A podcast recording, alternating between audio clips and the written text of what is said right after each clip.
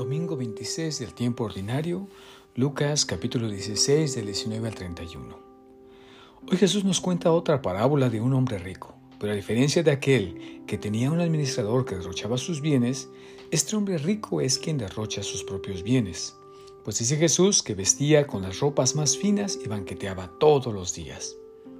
Este hombre, a pesar de que se le da sepultura, es decir, se le honra hasta en su misma muerte, Jesús nos dice que fue al lugar donde las llamas le atormentaban, es decir, a la condenación. ¿Qué fue lo que le llevó a este hombre rico a ese lugar?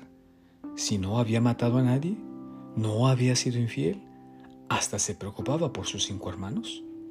La razón es que en vida creó un abismo de indiferencia por los pobres y desgraciados. Pensó que solo tenía responsabilidad por los suyos, los de su familia, y los que sufrían desgracia y no eran de los suyos, otros podrían ayudarle. Este abismo que el hombre rico creó entre él y Lázaro en nuestra historia, debido a la indiferencia y a su egoísmo, continuó hasta la eternidad. Y ahí Dios hace justicia y recibe en un banquete aquel hombre Lázaro que sufrió de hambre, enfermedad e indiferencia por parte del hombre rico. ¿Qué hizo que el rico no pudiera mirar a Lázaro y cruzar este abismo para asistirle?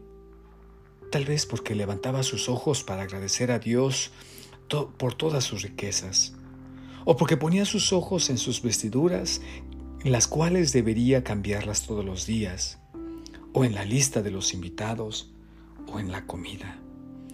Lo importante fue que nunca puso los ojos en el pobre Lázaro. Hoy, ¿qué es aquello que nos quita la mirada y nos hace indiferentes al que sufre? Tal vez ya estemos creando un abismo entre ellos y nosotros, como este hombre rico. Feliz domingo.